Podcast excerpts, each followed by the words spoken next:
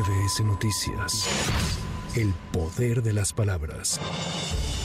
A partir de hoy estará disponible para su compra en México la vacuna actualizada contra COVID-19 de la farmacéutica Pfizer. El biológico estará disponible para su compra y aplicación en farmacias del ahorro, farmacias Benavides, farmacias San Pablo y farmacias Guadalajara. De acuerdo a lo establecido, los precios de la vacuna, según la cadena de farmacias, estará en 900 pesos promedio. Luego de que trascendiera que el ex secretario de Seguridad Ciudadana, Omar García Harfuch, salió del país debido a amenazas de un grupo de crimen organizado, el jefe de gobierno Martí Batres señaló que si bien es un tema que se atiende en el ámbito federal, la administración local está atenta para apoyar y brindar seguridad al exfuncionario. El mandatario local recordó que se siguen tomando las medidas necesarias luego del atentado que sufrió en 2020 por integrantes del cártel Jalisco Nueva Generación. Ustedes conocen el caso al que se enfrentó, la situación que se enfrentó en 2021, me parece, 2020-2021, y por eso, bueno, ha tenido ciertas prevenciones sobre su seguridad. Ese debe ser un tema así. Estamos atentos al respecto de cualquier manera y en lo que tengamos que contribuir para darle seguridad en virtud de haber sido secretario de Seguridad Ciudadana del gobierno de la Ciudad de México, pues apoyaremos.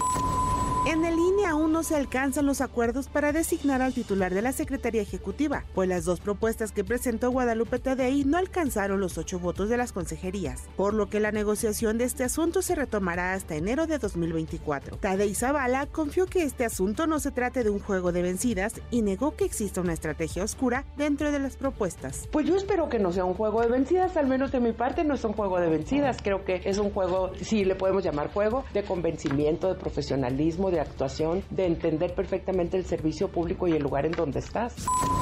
La senadora Laura Ballesteros presentó reformas constitucionales para establecer que en la Suprema Corte de Justicia de la Nación no podrán ser nombrados ministros quienes no tengan antecedentes profesionales en el ejercicio de la actividad jurídica de al menos 15 años. Consideramos que es esencial que los integrantes de la Corte den prevalencia en todo momento a los principios dispuestos en nuestra Constitución y a los derechos humanos de todas las personas y no solo a preferencias personales, ideológicas y mucho menos políticas. Asimismo, buscamos garantizar el cumplimiento de los conocimientos y requisitos mínimos exigidos a nivel internacional para ocupar el cargo. Por último, proponemos que la terna enviada por el presidente, que sea rechazada por el Senado de la República, no podrá repetirse en una segunda ocasión.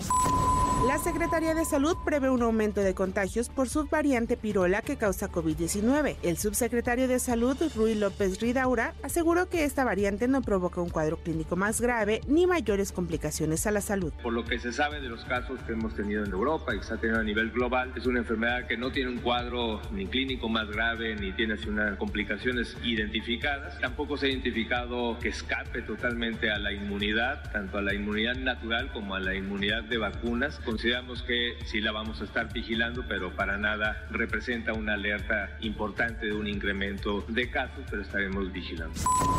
En lo que va del 2023 en México, la organización Causa en Común ha logrado documentar la ejecución de 427 masacres que han sido registradas por los medios de comunicación. Explica que las tres entidades con mayor número de masacres en este año han sido Guanajuato con 57, Zacatecas con 43 y Guerrero con 41 una juez de distrito ratificó la prisión preventiva que se dictó en contra de ocho militares implicados en la desaparición de los estudiantes normalistas de Ayotzinapa. La impartidora de justicia argumentó que el delito se cometió cuando estaba vigente el anterior sistema de justicia, motivo por el cual la prisión se debe decretar en automático.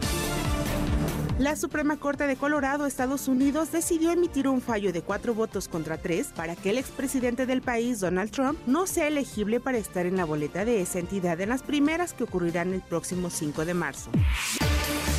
Alrededor de 12 viviendas resultaron con daños severos tras los microsismos registrados la semana pasada en la Ciudad de México. Así lo determinó la Secretaría de Gestión Integral de Riesgos y Protección Civil tras revisar alrededor de 100 inmuebles. En conferencia de prensa, Miriam Ursúa, titular de esa dependencia, señaló que se analiza con el INVI la manera en que serán apoyadas las personas afectadas. Para MBS Noticias, Anaí Cristóbal.